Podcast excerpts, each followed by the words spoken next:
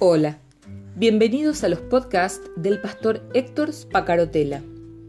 Escúchalos, compártelos, pues lo que Dios tiene para vos hoy también será de bendición para alguien más y será seguramente en el momento justo.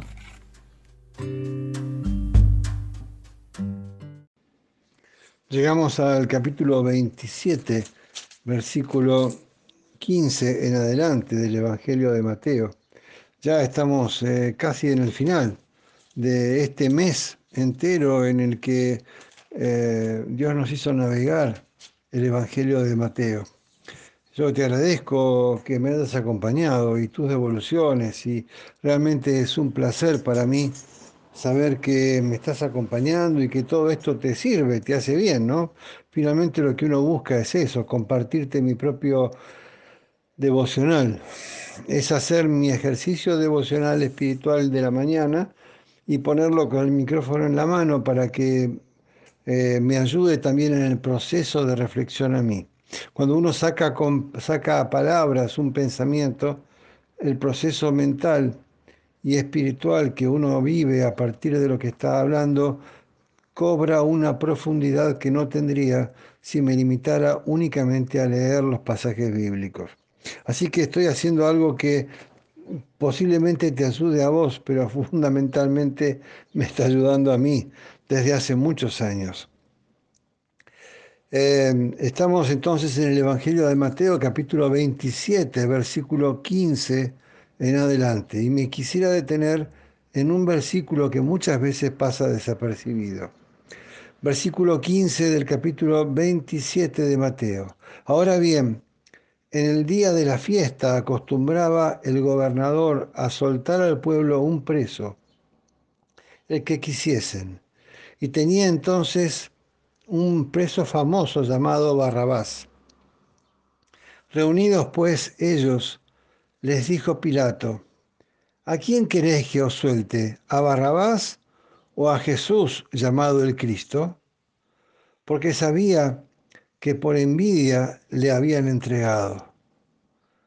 Y versículo 19, y estando él sentado en el tribunal, su mujer, la esposa de, eh, del gobernador de Pilatos, le dice, no tengas nada que ver con este justo, porque hoy he padecido mucho en sueños por causa de él.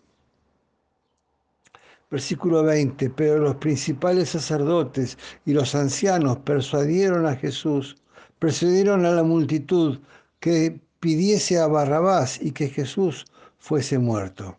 Y respondiendo el gobernador les dijo, ¿a cuál de los dos queréis que os suelte? Y ellos dijeron, a Barrabás.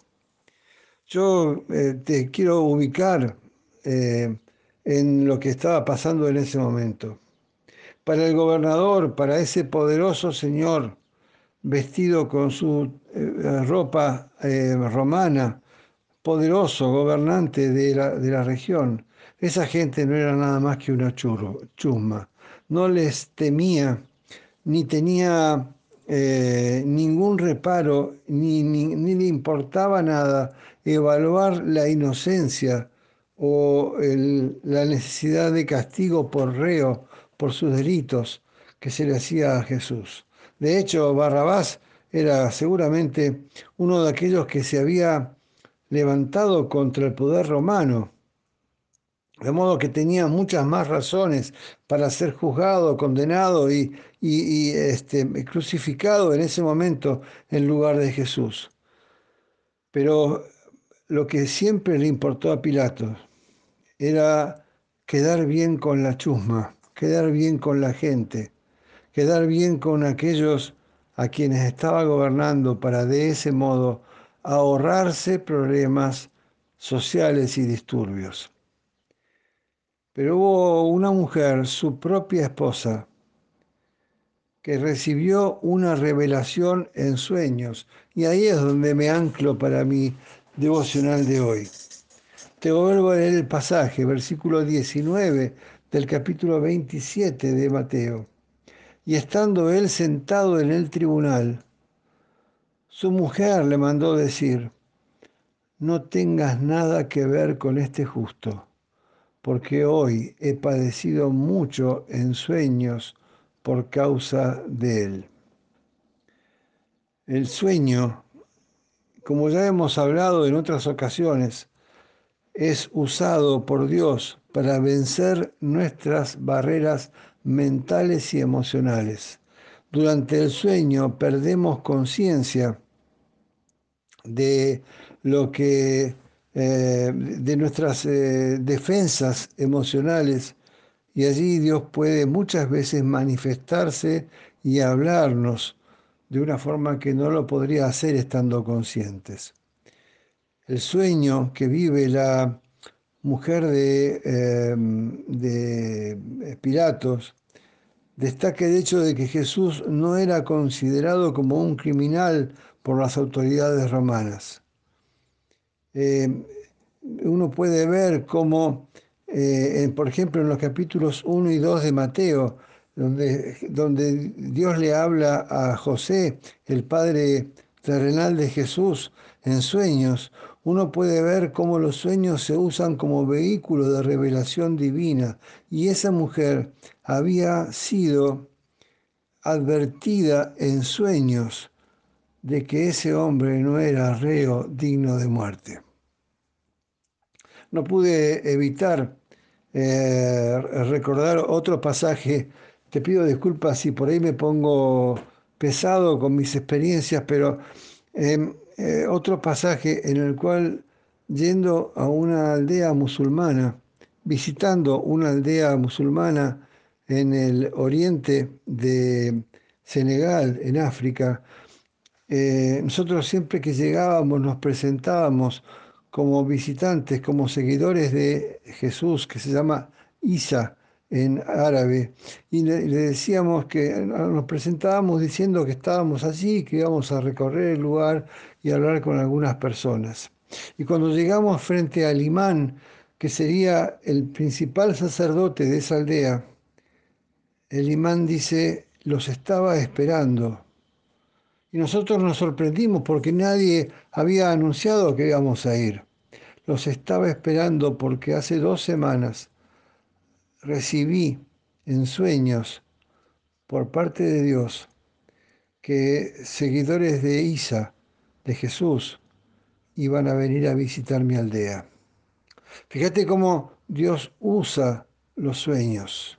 Hay personas a los que a mí, por ejemplo, nunca me ha pasado conscientemente de eh, haber recibido revelación de Dios a través de sueños, pero como hay personas que, como en el caso de la mujer de Pilato, o como este imán musulmán, recibe, o como José, el padre de Jesús, reciben revelación divina a través de eh, teofanías en sueños, apariciones de Dios en sueños, hablándole directamente a, eh, eh, a su mente, a su corazón, a su espíritu.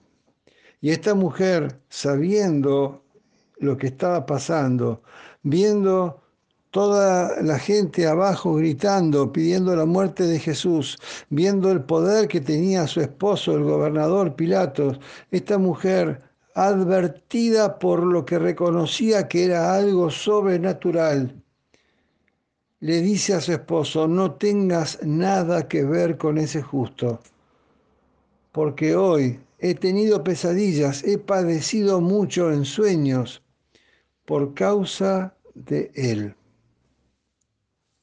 Por supuesto que los hechos han mostrado que Pilato desoyó eh, lo que la mujer le, decía, y Jesús termina finalmente siendo crucificado y muere en la cruz. Y al que descartan, al que dejan en libertad, es a Barrabás.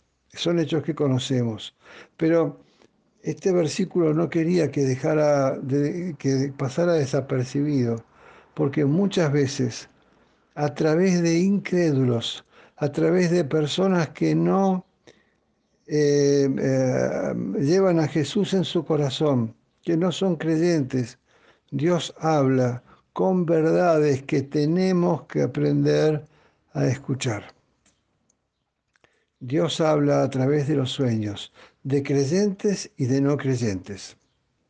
Dios se manifiesta y necesita hacerlo de ese modo, porque posiblemente si hablara, si se presentara estando la persona consciente, no creería que pudiera ser verdad aquello que estaba escuchando. ¿Qué tal tu experiencia? ¿Te habló Dios en sueños? ¿Y cómo reaccionaste frente a esa experiencia? ¿Cómo fue tu reacción frente a los eh, mensajes que estabas recibiendo? ¿Los tomaste como algo eh, real o como una pesadilla más y dejaste eso que transcurriera sin ninguna importancia?